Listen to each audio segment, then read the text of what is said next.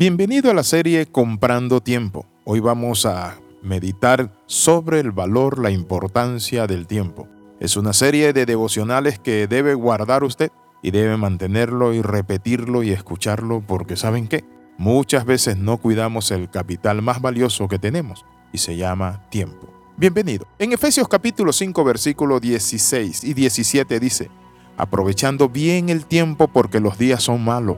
Por tanto, no seáis insensatos y no entendidos de cuál sea la buena voluntad del Señor. Un día un agente de seguro recibió una llamada telefónica, por cierto, de una mujer muy agitada, y le dijo lo siguiente, quiero asegurar mi casa. Dijo la señora, ¿puedo hacerlo por teléfono? El agente le respondió, lo siento señora, tendría que ir a su casa a hacer un avalúo. La señora con mucho afán le preguntó, ¿cuándo podría venir a la casa, señor? ¿Tendrá tiempo para venir ahora mismo?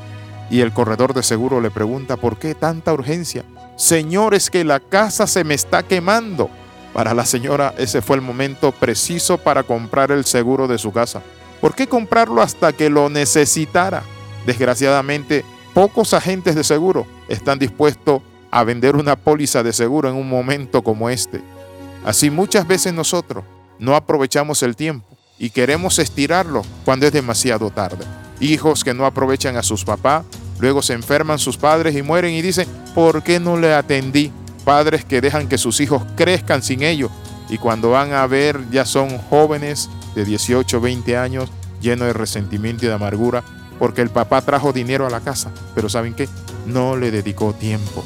El tiempo es oro. Creo que necesitamos reevaluar nuestras vidas y nuestras prioridades. Tenemos que entender la importancia de asegurarnos andando sabiamente. Cada día debemos aprovechar el tiempo antes que sea demasiado tarde, antes que la vejez nos asedie, como dice el libro de Eclesiastés capítulo 12, verso 1 Acuérdate, joven, de tu Creador en los días de tu adolescencia, antes que vengan los días y comienza a decir en que se encorven los hombres, las muelas se desgasten, porque el tiempo se nos va más de lo que nosotros pensamos.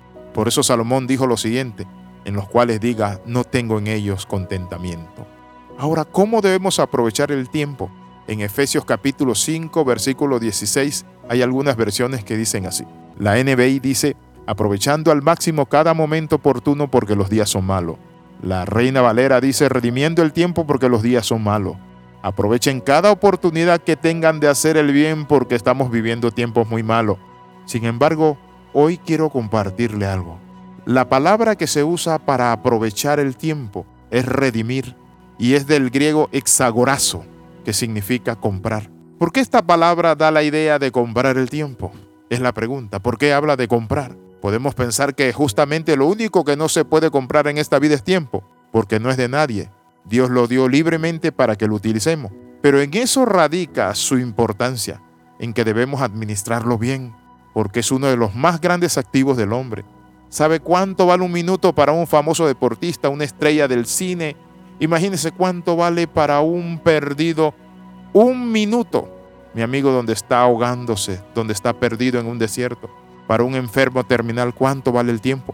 Creo que si tuviéramos la oportunidad de conseguir algo en la vida, pienso que la mayoría compraría tiempo, buscaría la manera de prolongar la vida o su juventud. El tiempo es más importante que el dinero. El dinero, aunque a veces se malgasta, se puede recuperar, pero el tiempo perdido, hasta los santos lo lloran. Eso dice el dicho. ¿Está usted aprovechando cada tiempo con sus hijos? ¿Está usted aprovechando cada momento con sus padres?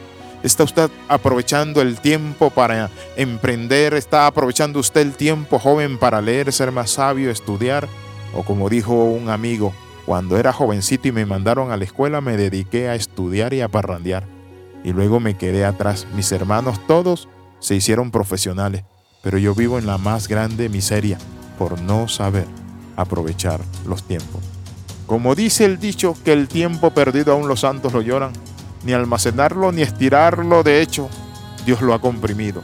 En 1 Corintios capítulo 7, versículo 29 leemos, pero esto digo hermanos que el tiempo es corto o ha sido acortado y se usa la palabra sustelló, que significa contraído, comprimido, enrollado, envuelto, encogido.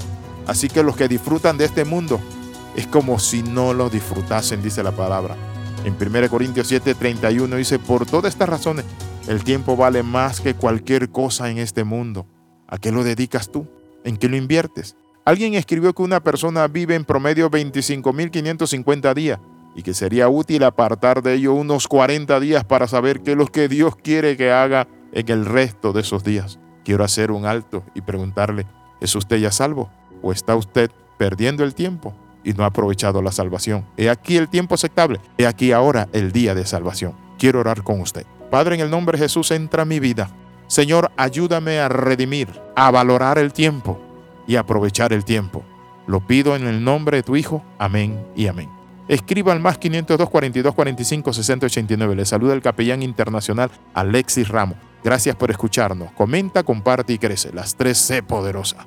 Nos vemos en el próximo devocional.